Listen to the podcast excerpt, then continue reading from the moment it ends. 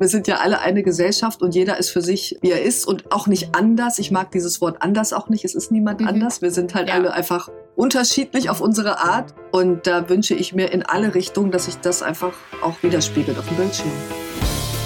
Wir alle haben unsere Träume, Wünsche, Ängste und Herausforderungen im Leben. Doch bei weitem nicht die gleichen. Was beschäftigt Menschen, die andere Erfahrungen gemacht haben als ich? Was macht sie aus? Wofür kämpfen sie? Und was können wir von ihnen lernen? Willkommen bei All Inclusive, dem Podcast der Aktion Mensch. Ich bin Ninja Lagrande und ich darf mich auch in dieser Staffel wieder mit lauter spannenden Persönlichkeiten über Inklusion, Vielfalt und Chancengleichheit unterhalten.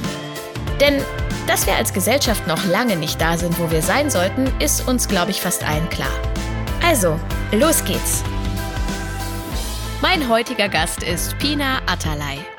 Pina Atalay ist Moderatorin für Fernsehen und Hörfunk.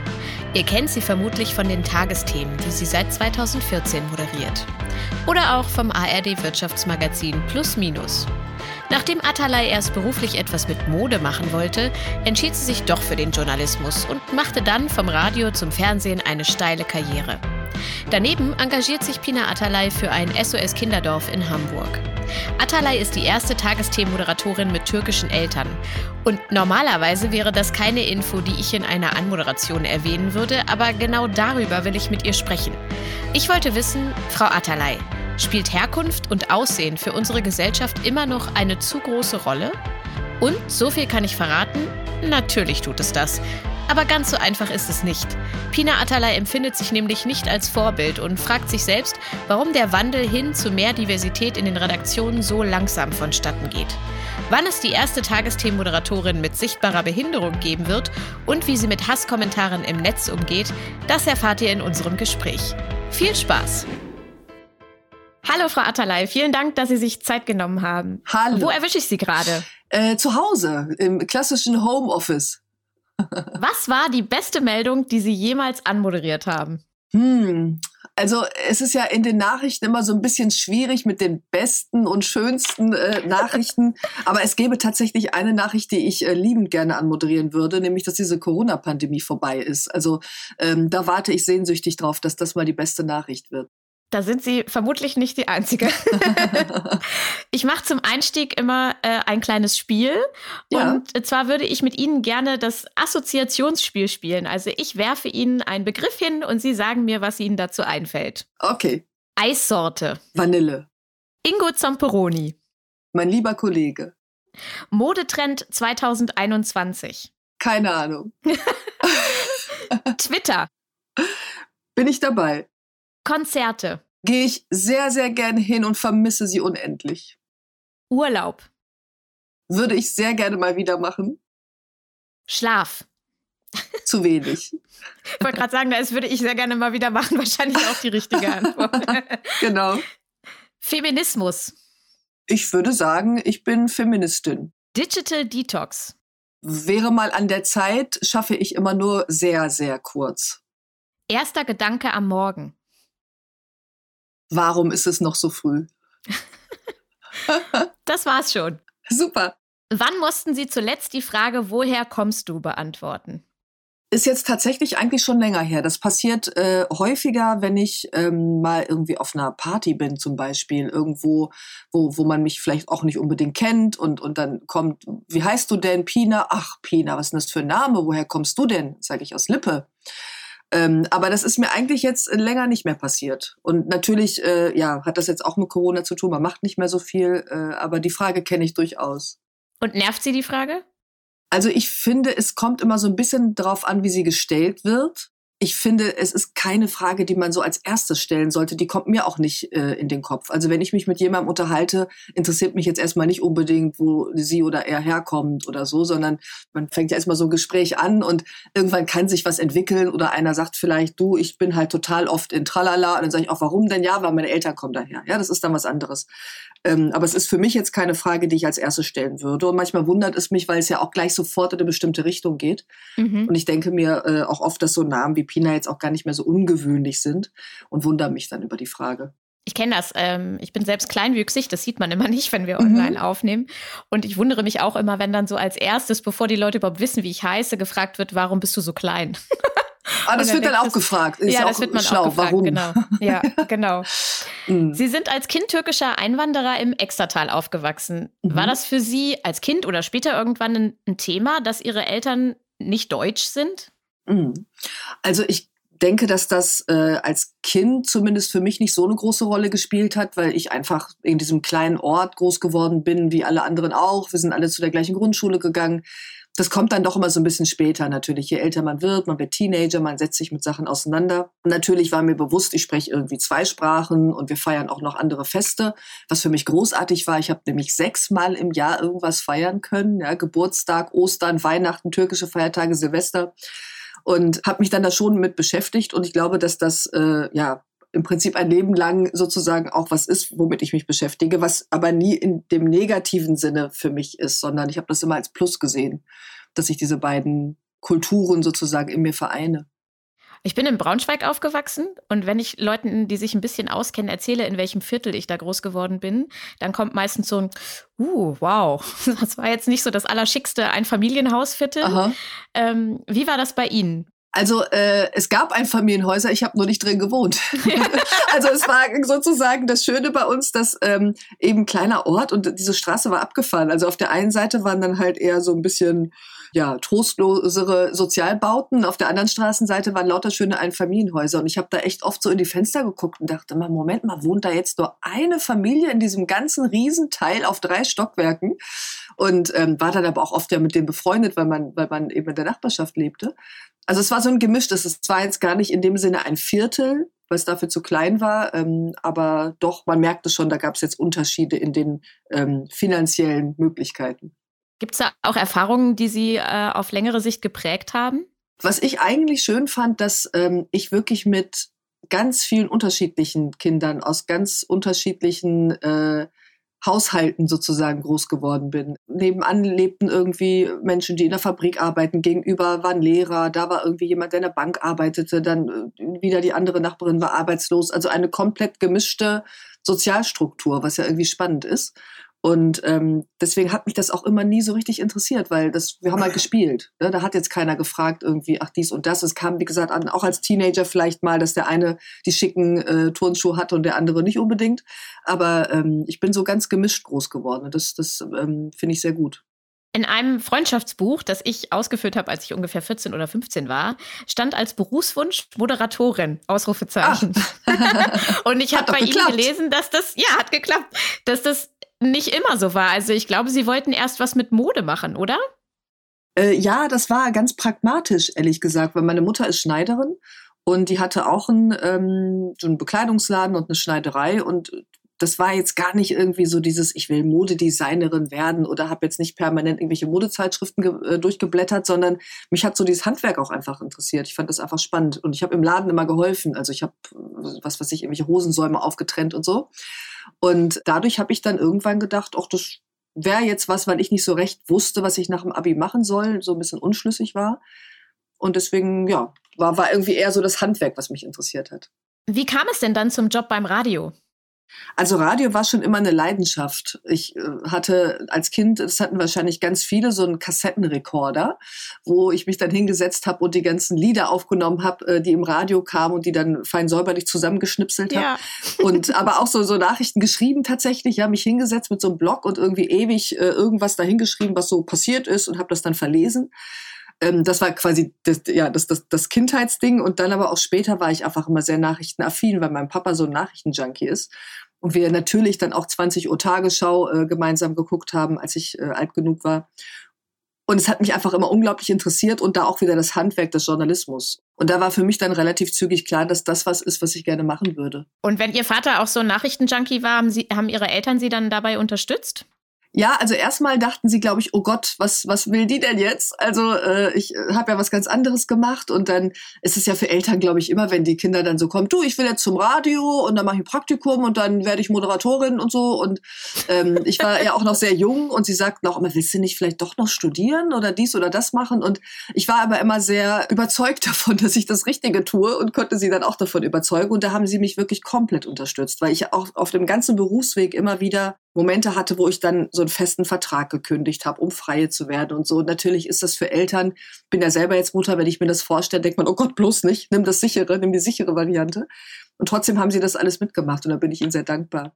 Was würden Sie jungen Menschen, die JournalistInnen oder ModeratorInnen werden wollen, heute raten? Es ist ein Beruf, der sehr fordernd ist und der, glaube ich, gerade zu Beginn ähm, natürlich auch finanziell manche so ein bisschen in die Bedrulle bringen kann. Ich habe äh, mich beispielsweise mal mit jüngeren Menschen getroffen, die diesen Berufswunsch äh, hegen und die jetzt aus familiären Verhältnissen kommen, wo das nicht finanziell aufgefangen werden kann. Finanzielle Verhältnisse, wo das nicht aufgefangen werden kann. Was meint Pina Atalay damit? Schon in der ersten Staffel von All Inclusive habe ich mit Judita Smykowski und Ferda Attermann über die fehlende Diversität in deutschsprachigen Redaktionen gesprochen. Der Einstieg in den Journalismus ist nicht leicht.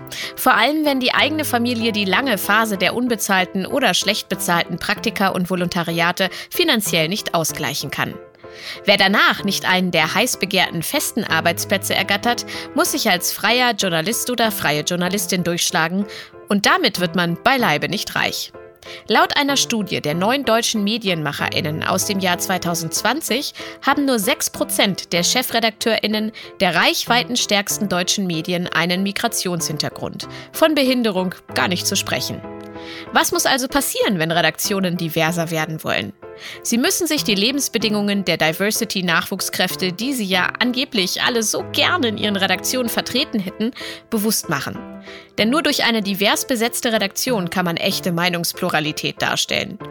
Und sie müssen die Leistung der vielen Praktikantinnen und jungen Journalistinnen nicht nur angemessen vergüten, sondern auch Strukturen schaffen, in denen Menschen mit Migrationsgeschichte, Behinderungen, queere Menschen und andere sich zugehörig fühlen den habe ich irgendwie gesagt, klar, äh, Volontariat und so weiter. Es ist erstmal hart, das zu machen, aber es ist einfach ein wunderbarer Beruf. Er ist so vielfältig, ihr könnt so viel machen und deswegen würde ich immer sagen, macht es, überlegt euch gut, wie ihr es machen könnt und da finde ich es auch klasse, dass eben mein Sender, der NDR oder auch der WDR oder andere Volontariate anbieten.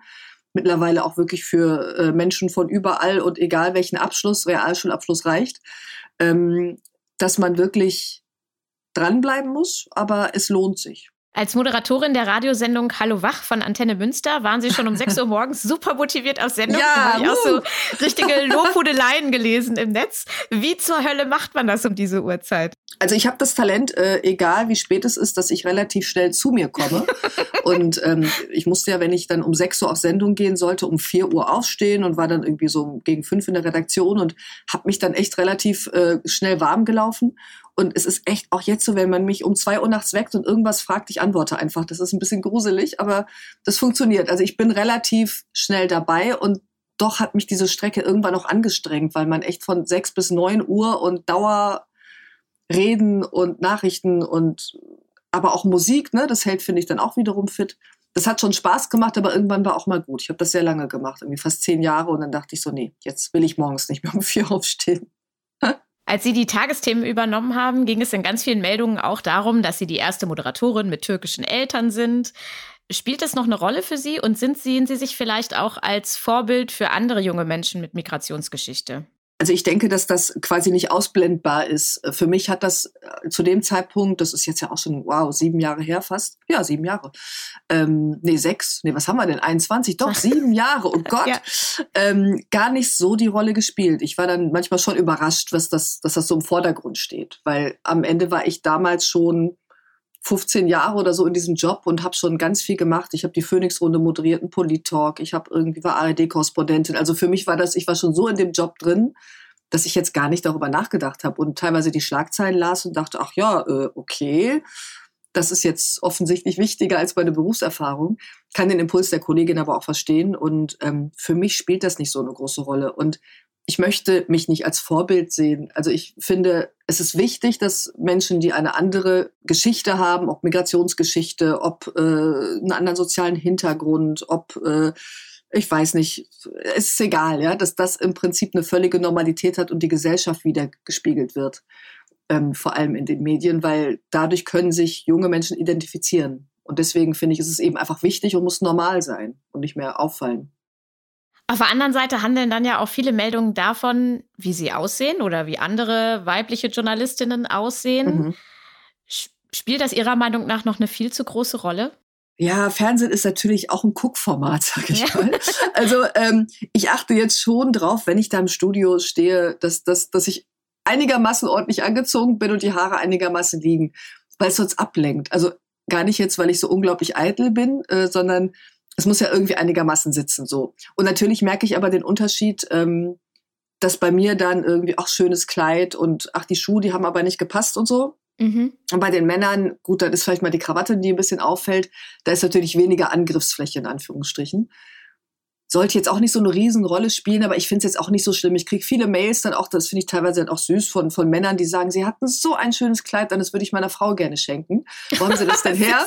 Und das finde ich ganz süß. Also ähm, von daher, ja, es sollte jetzt aber, finde ich, nicht in dem Sinne wertend gemeint sein. Also wenn jetzt jemand ein pinkes Kleid anhat oder so, sollte man jetzt nicht davon ausgehen, dass die Frau inkompetenter ist, sondern die steht dann halt auf pink. Ist auch okay. Die ModeratorInnen von Tagesschau und Tagesthemen haben, finde ich, immer eine super große Selbstkontrolle. Mhm. Was muss passieren, damit sie auch mal aus dem Tritt kommen? ganze Sendung muss zusammenbrechen.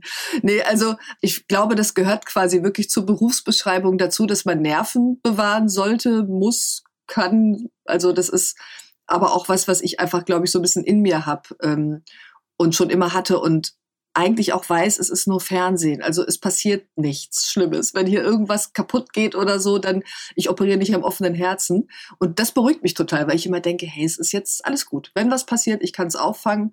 Und es passiert wirklich selten. Also wir haben einfach ein großartiges Team da. Das äh, passiert eigentlich kaum. Ich kann mich an keine großen Pannen jetzt in meiner Sendung erinnern. Sind Sie in Ihrer Karriere auch mal irgendwann auf Barrieren gestoßen? Ah, das hat, glaube ich, jeder. Man will dann was und dann klappt es nicht und so. Das ähm, Finde ich aber auch normal. Also Scheitern gehört ja irgendwie auch dazu, um irgendwie auch selber zu wissen, was will ich eigentlich, wo will ich eigentlich hin. Und wenn jetzt alles so durchgängig laufen würde, fände ich das auch schräg. Und dieser Schritt zu den Tagesthemen beispielsweise lässt sich gar nicht planen. Das ist ja nichts, was man jetzt irgendwo in ein Büchlein schreiben würde. Ne? Man würde vielleicht schreiben, ich will Moderatorin werden, aber nicht, ich will mal die Tagesthemen. Also es ist wahrscheinlich unwahrscheinlicher, weil für mich wirkte das so sehr weit weg, weil das einfach so wow ist. Da kann man sich auch nicht bewerben, da wird man dann quasi ausgewählt und äh, das Glück hatte ich. Von daher, es, es gibt immer Sachen, die, die hätten vielleicht für mich irgendwie hätten anders laufen können, aber am Ende war es dann immer richtig, wie es war. Es hat sich alles gefügt. Spätestens seit der Black Lives Matter-Bewegung sprechen wir auch öffentlich viel über Rassismus und rassistische Gewalt. Haben Sie das Gefühl, da findet ein gesellschaftlicher Wandel statt? wir sind eigentlich schon relativ lang in diesem Wandel, der ist nur so langsam. Ja? Also ähm, wenn man sich das in den USA anschaut, war das natürlich jetzt nochmal sehr präsent und sehr extrem auch. Ähm, hier haben wir nun auch viele Diskussionen, das ist genau richtig. Wir müssen darüber reden, und zwar alle, die ganze Gesellschaft, jetzt nicht nur in Anführungsstrichen People of Color, ähm, was eben uns alle betrifft. Und ähm, da habe ich schon den Eindruck, dass es ein bisschen weitergehend im Moment ist, dadurch, dass sich mehr Menschen angesprochen fühlen und man mehr darüber redet. Und da muss man im Prinzip hin. Und ist aber auch, ja, versuchen, ähm, ohne, ich sag mal, miteinander in, ein zu stark, in eine zu stark Konfrontation zu kommen. Also da wünsche ich mir doch den Diskurs. Welche Rollen spielen dabei die Medien? Wir haben, glaube ich, noch äh, ne, einen wichtigen Weg vor uns. Also ich würde jetzt mal sagen, was Diversität in, wenn ich jetzt fürs Öffentlich-Rechtliche sprechen kann, aber auch RTL Pro 7, egal, jetzt gerade Fernsehen, noch nicht wirklich gelebt wird. Ne? Also es wird dann immer gesagt, wir wollen das, aber so richtig ähm, funktioniert es noch nicht. Vor allem, wenn man sich auch Diversität in Bezug auf Mann-Frau anguckt, in Chefredakteursetagen beispielsweise, da sind äh, eher Männer oder fast nur Männer. Regionalzeitung, ich glaube, 10 Prozent Frauen, unglaublich. Ähm, also es ist so insgesamt was, worüber viel geredet wird, was aber noch zu langsam geht. Und ich habe jetzt gerade vor ein paar Tagen eine Veranstaltung moderiert, der Charta für Vielfalt, wo, wo äh, ich mit der Intendantin des RBB gesprochen habe, Frau Schlesinger. Und die erzählte, dass, dass sie natürlich das auch versucht, aber dass es manchmal auch schwierig ist. Ne? Und dass eben beispielsweise auch äh, Menschen mit Migrationsgeschichte ganz normal eine Rolle in einem Film spielen und was weiß ich, Susanne heißen. Also, dass es einfach noch viel normaler sein muss. Und da sind wir so ein bisschen noch dran, würde ich sagen. Warum, warum läuft das so langsam? Also, das konnte mir auch keiner so recht beantworten. Ja. Ich glaube, die Schwierigkeit ist, dass das natürlich schon strukturell bedingt ist, dass ähm, viele Menschen, wenn man jetzt auf die Migrationsgeschichte guckt, äh, dann ja aus, aus sozial schwierigeren Verhältnissen kommen, dann vielleicht eher nicht eine journalistische Laufbahn anstreben oder nicht unbedingt ähm, ja, Schauspielerin werden oder so, sondern versuchen in einen Job zu kommen, sozusagen, wo man einigermaßen ordentliches Geld verdient und das von zu Hause auch so kennen das beginnt schon in den Strukturen. Und das muss sich wahrscheinlich verändern. Also da ist aber auch die Politik gefragt, würde ich sagen. Sprechen Sie es an, wenn Sie diskriminierende Äußerungen in irgendeiner Form mitbekommen? Ja, ja. Und wie reagieren jetzt, die Leute dann? Äh, ich bin immer ganz höflich und sage, schauen Sie mal, Sie haben gerade das und das gesagt und ich glaube, das kommt, ne, das, also ich versuche auf der Gefühlsebene zu bleiben. Schauen Sie mal, ich glaube, das kommt gerade nicht so gut an oder ähm, haben, ist Ihnen eigentlich bewusst, was Sie sagen? Also ich versuche das eigentlich immer mit einem höflichen darauf hinweisen, weil ich glaube wirklich, dass es manchmal auch gerade bei Älteren gar nicht so fies gemeint ist sozusagen, ja, und dann so so dahergesagt wird und äh, da finde ich, sollte man immer einmal die Chance geben zu sagen, aber schau mal. Wenn dann natürlich da komplett gegengeredet wird, dann sage ich auch irgendwann, komm, jetzt ist mal gut, aber ja, zumindest versuchen, darauf einzugehen. Wie lange dauert es noch, bis wir eine äh, oder einen Tagesschau-Moderatorin mit sichtbarer Behinderung haben werden? Gute Frage, ja. Das meinte ich vorhin auch mit Diversität in, in allen Richtungen. Ne? Also das beinhaltet ja nicht nur Frau, Mann und Migrationsgeschichte, sondern ganz viel. Ähm, oder queer oder wie auch immer. Ja, also ich würde mir wünschen, dass das, dass das eben auch völlig normal wird, ja, und völlig, weil es ist normal. Also wir sind ja alle eine Gesellschaft und jeder ist für sich, ähm, wie er ist und auch nicht anders. Ich mag dieses Wort anders auch nicht. Es ist niemand mhm. anders. Wir sind halt ja. alle einfach unterschiedlich auf unsere Art. Ähm, und da wünsche ich mir in alle Richtungen, dass sich das einfach auch widerspiegelt auf dem Bildschirm. Ich erinnere mich an äh, mein Praktikum in der Redaktion von Panorama. Das ist Aha. tatsächlich fast 20 Jahre her. Ich habe vorhin ausgerechnet. Äh, und nach der Sendung saßen dann immer zwei RedakteurInnen am Telefon, weil da war Internet noch nicht so gang und gäbe, äh, um Anrufe entgegenzunehmen, in denen sie dann tatsächlich zum Großteil beschimpft wurden äh, mhm. für die Beiträge, die gerade gesendet wurden. Und heute hat sich das Ganze irgendwie in die sozialen Netzwerke verlagert. Genau. Also auch wenn es schon immer Drohungen und Beleidigungen gab. Aber haben Sie das Gefühl, das ist irgendwie schlimmer geworden? Ja, klar, weil äh, ich glaube, es ist schon noch mal ein anderer Schritt, äh, die Nummer rauszusuchen, da anzurufen mit seiner eigenen Stimme in der Konfrontation, ähm, was zu sagen und auch Gegenworte bekommen zu können, als wenn man einfach irgendwie vorm Rechner sitzt und irgendwie vor sich hin tippt und noch irgendwie so ne, nicht sichtbar ist, keinen Klarnamen hat. Das hat schon zugenommen. Und ähm, Sie haben ja vorhin Twitter so als Stichwort gegeben. Da habe ich gesagt, bin ich dabei, bin ich auch gerne dabei, sollte ich auch sein. Manchmal nervt es natürlich auch, ja, wenn dann nach einer Sendung irgendwie äh, man immer so, ja, unter der Gürtellinie sozusagen angegriffen wird. Ich finde, ich kann das noch irgendwie auffangen. Ich finde es dann immer heftig, wenn das gerade ähm, jungen Menschen passiert, ne, wie Cybermobbing und so, das ist schon heftig. Und ähm, da sind natürlich die Plattformen auch gefragt, da etwas anders mit umzugehen. Wie ist da Ihre Erfahrung? Blocken Sie dann einfach oder?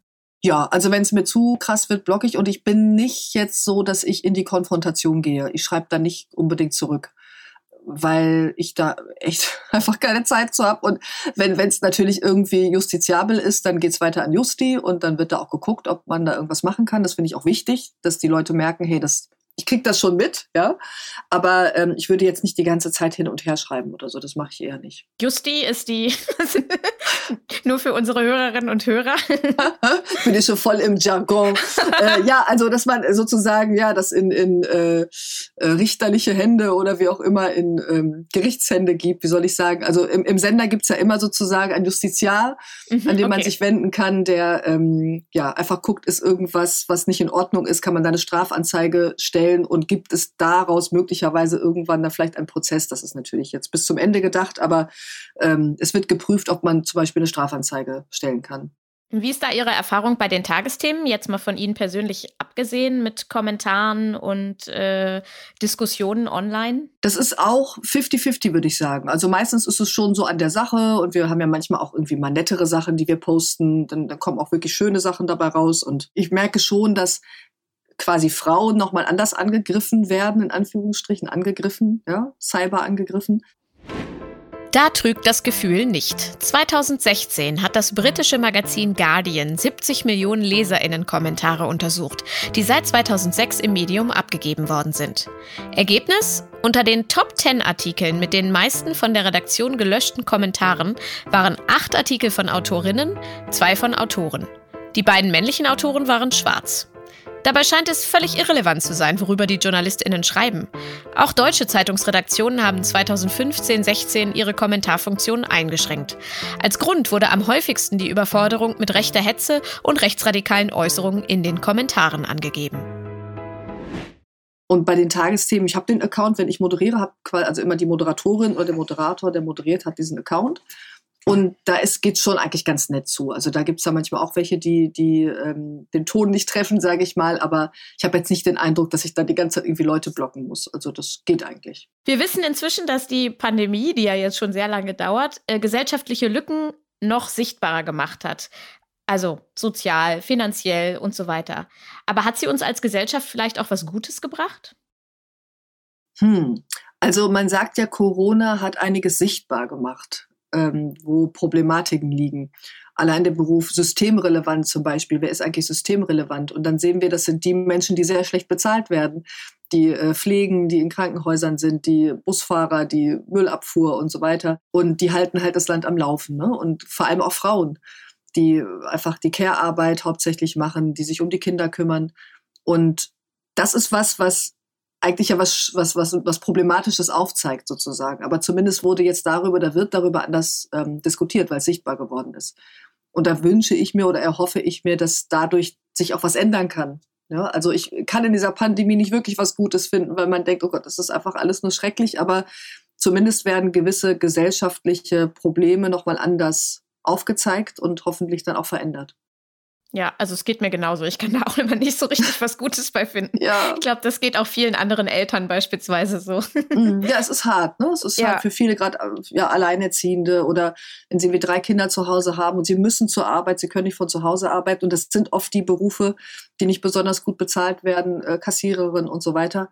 Ähm, dann ist das schon sehr traurig dann kein Garten und kein Balkon und dann. Kein Garten, kein da. Balkon, genau. Nicht irgendwie die Möglichkeit, mal einen Babysitter zu engagieren für ein paar Stunden. Das ist schon hart. Empfinden Sie die Situation von EinwanderInnen nach Deutschland heute leichter oder schwerer als für Ihre Eltern damals? Oder kann man das vielleicht gar nicht vergleichen?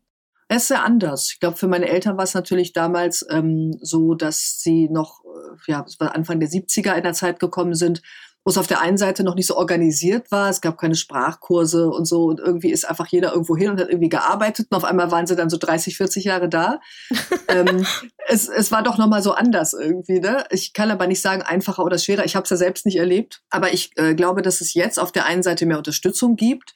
Auf der anderen Seite aber auch mehr Vorurteile oder mehr Vorbehalte oder ähm, ja, Strukturen sich auch so verfestigt haben, aus denen man gar nicht mehr so leicht rauskommt. Wie gehen Sie damit um, dass Menschen die öffentlich-rechtlichen als sogenannte Systemmedien bezeichnen mhm. und dann lieber äh, alternativen Medien Glauben schenken und Verschwörungsmythen verbreiten? Mhm. Ja, also das ist was, was uns natürlich jetzt durch die Corona-Pandemie noch mehr beschäftigt. Das gab es vorher schon immer und ähm, das ging so 2015 ja auch mit ähm, äh, der Zeit los, als viele Flüchtlinge zu uns kamen. Ich glaube, dass es ein paar Leute gibt, wo man nicht mehr viel weiterkommt, die wirklich so ganz krass irgendwie an Verschwörungsmythen glauben und, und auch, ähm, ja, weiß ich, in den USA zum Beispiel QAnon. Ich glaube, das ist einfach ganz schwierig, da noch irgendwie ranzukommen. Aber ich merke schon, dass manche auch einfach aus der Unsicherheit agieren. Ne? Irgendwie nicht so recht wissen, wo kann ich mir die Informationen herholen. Das spielen auch die sozialen Medien eine Rolle. Da sieht man was, da hört man was, dann werden so komische WhatsApp-Nachrichten rumgeschickt und so und ähm, merke dann, wenn man wirklich versucht, es zu erklären und wirklich ähm, aufmerksam ist und, und das ernst nimmt, diese Sorgen und Ängste, dass da was passieren kann. Was aber eben nicht heißt, dass äh, ja diese Personen wiederum andere beschimpfen dürfen oder irgendwas. Ja, also es muss schon immer noch im Rahmen bleiben. Aber ich versuche natürlich immer zu sagen, hey, ich mache meinen Job, ich werde nicht gesteuert, ich habe keine Agenda, ich äh, bin Journalistin und ich gucke mir alle Seiten an. Aber es gibt ein paar Fakten, die kann ich nicht ausblenden, ja. So und ich glaube an gewisse Sachen halt nicht, weil das sind Verschwörungsmythen. Und das ist äh, was, dass ich da natürlich auch eine Haltung haben muss. Also ich habe keine Meinung, wenn ich jetzt da die Tagesthemen moderiere, will ich nicht, dass die Leute irgendwie meine Meinung hören, aber ich habe eine Haltung. Und das finde ich schon wichtig. Sie haben es jetzt gerade schon gesagt, ich habe mir hier aufgeschrieben, wir können ja mal drüber sprechen. Hat Frau Merkel Sie schon einmal morgens angerufen und gesagt, was Sie an dem Tag in den Tagesthemen Nein. berichten sollen? Aber es ist erstaunlich. Ich meine, manchmal ist es so ein Running Gag, ne? Also ja, ja wie, wie, warum sollte sie das tun? Also hätte sie auch sehr viel zu tun, wenn sie alle Redaktionen erstmal abklappern müsste. viel Spaß. Äh, oder der Regierungssprecher oder so. Also ich, was, was sich mir auch manchmal nicht erschließt, wir sind ja diejenigen, die im Prinzip die Politikerinnen und Politiker auch interviewen. Also und ähm, ich konfrontiere ja auch in dem Moment. Ich versuche ja sozusagen auch zu hinterfragen, warum dies oder das gemacht wird. Also ich mache mich ja nicht gemein damit. Deswegen, ja, weiß ich manchmal gar nicht so recht, wo das herkommt und wundere mich darüber. Aber nein, ich werde morgens nicht angerufen. Mir macht auch keiner Kaffee. Noch nicht mal das. Ach, schade. Warum haben Sie sich dazu entschlossen, das SOS Kinderdorf in Hamburg zu unterstützen? Also ähm, ich finde es einfach ganz toll, was die machen weil ich bin damals, als ich äh, da in meinem kleinen Örtchen noch lebte, da gab es auch ein Kinderdorf in der Nachbarschaft. Und dadurch hatte ich oft auch mit den Kindern einfach mal zu tun. Und ich finde einfach diesen Gedanken, Kindern ein Zuhause zu bieten, die in ihrem eigenen Zuhause nicht leben können, ganz klasse. Und ähm, in Hamburg wurde ja ein äh, relativ großes Haus gebaut, so ein Begegnungszentrum, kann man fast sagen. Die Kinder leben da in sehr modernen Wohnungen, was ich ganz toll finde. Und da gibt es aber unten ein Familienzentrum, wo ein Treffpunkt ist, wo beispielsweise auch äh, Frauen oder Männer mit ihren Kindern hinkommen können, sich austauschen können, mal ein Buch lesen können, sich Beratung holen können. Und ich finde dieses Gesamtpaket zu sagen, wir bieten Kindern ein Zuhause, einen sicheren Hafen, so heißt es dann hier. Ähm, auf der anderen Seite ermöglichen wir aber auch Begegnungen und, und wollen quasi ja im Kiez zusammen sein. Also, dass diese Kinder jetzt auch nicht das Gefühl haben, ah, wir sind die Kinderdorfkinder, die wohnen jetzt in dem Haus und mhm. sind abgeschottet, sondern dass ähm, das einfach so ganz normal sich gemeinsam fügt.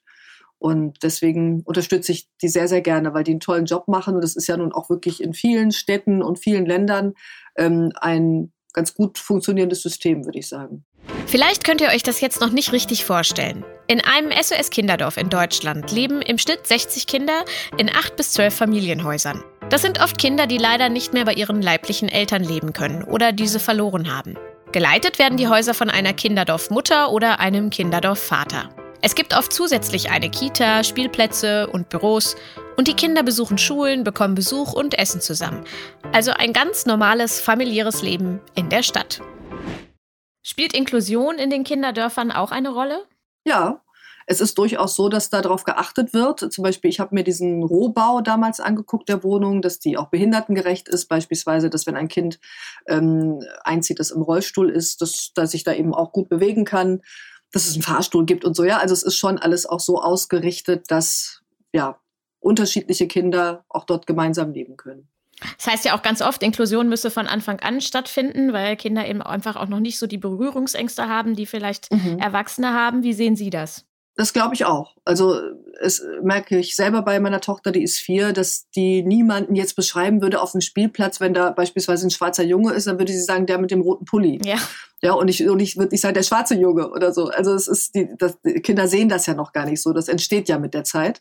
Und da versuche ich eben auch drauf zu achten. Oder wenn sie dann fragt, natürlich fragt sie. Sie ist auch schon mal äh, zu einer Frau gegangen, die im Rollstuhl ist, äh, war und, und, und sagte, ähm, warum sitzt du denn hier?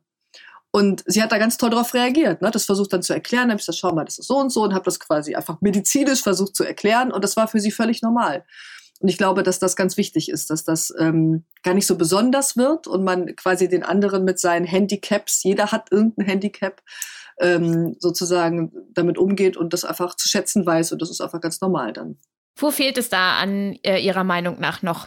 Also es ist ja schon ganz vieles in der Infrastruktur so angelegt, dass es, dass es schwierig ist. Und auch was so ähm, Kindertagesstätten, Schulen angeht, ist das ja immer noch besonders, wenn es äh, diese Klassen gibt. Ne? Es hat ja auch noch keine Normalität. Und da würde ich mir auch wünschen, dass man einfach insgesamt da viel breiter aufgestellt ist und das eben auch zu einer Normalität wird.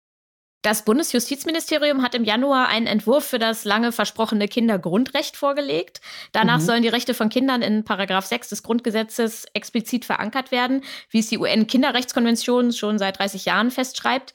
Halten Sie das für einen wichtigen Schritt, Kinderrechte auch gesetzlich zu verankern? Ja, ich glaube, dass es manchmal einfach Gesetzen bedarf, sozusagen, weil das dann einfach viel klarer ist. Es ist dann auch formuliert und es ist was, woran ich mich halten muss. Und ähm, wenn man sich eben auch anschaut, das sehen wir auch wieder in dieser Pandemie, wie Kinder auch wirklich leiden können unter Armut, unter Ausgrenzung, dann muss einfach was passieren. Und das ist auch ein Zeichen, finde ich, an andere Länder, an andere Staaten zu sagen, schau mal, wir nehmen das ernst und nehmt ihr es bitte auch ernst.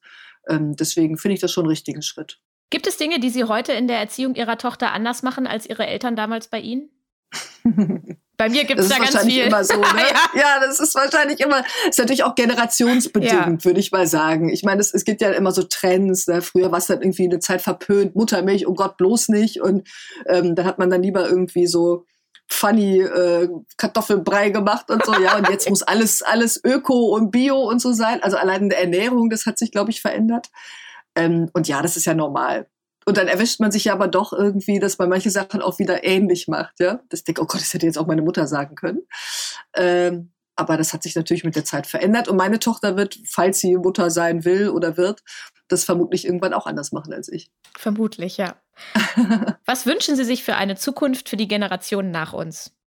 Ich wünsche mir, dass sie ähm, in einer gewissen Zufriedenheit und Unbeschwertheit aufwachsen kann, die sie im Moment nicht erlebt. Also gerade die jungen Leute jetzt haben es wirklich schwer. Und ich hoffe, dass das ähm, sich wieder irgendwie ja, in, in, ins Positive wandelt und, und alle da irgendwie gut rauskommen, dass wir in einer, auf einer Erde leben, die lebenswert ist, dass wir natürlich darauf achten, dass wir ähm, sie nicht noch mehr kaputt machen, als sie schon ist. Und ähm, in einer ja gerechteren Welt. Gerecht ist so ein ganz schwieriges Wort. Ne? Das hört sich so an wie ich will den Weltfrieden, aber was ja auch ähm, nichts Schlechtes ist eigentlich. Was auch nichts Schlechtes ist, aber äh, genau schwierig umzusetzen. Aber dass, dass, dass jeder irgendwie mit seinen Möglichkeiten, die er hat, gefördert wird und gerecht behandelt wird und was daraus machen kann und nicht immer irgendwie so gläserne Decken über sich hat. Vielen, vielen Dank. Ebenso, danke. Das war mein Gespräch mit Pina Atalay. Schön, den Menschen hinter den Nachrichten kennengelernt zu haben, da die ModeratorInnen in der Sendung ja immer zur Objektivität verpflichtet sind. Pina Atalay hat viele Dinge gesagt, die ich ebenfalls Mutter und beruflich in den Medien sofort unterschreiben würde. Aber auch ich wünsche mir einen schnelleren Wandel, was die Repräsentation von allen Geschlechtern und Erfahrungen in den Medien angeht. Was mich überrascht hat, dass die TagesthemenmoderatorInnen nach der Sendung auch die Accounts in den sozialen Netzwerken pflegen. Vielleicht könnt ihr nach der Sendung mal ein bisschen Liebe in den Kommentaren dalassen. Ah, kleiner Wink mit dem Zaunfall. Darüber freuen wir uns für diesen Podcast natürlich auch. Und ganz wichtig, klickt direkt auf den Abo-Button, um alle weiteren Folgen nicht zu verpassen. Bis zum nächsten Mal. Tschüss!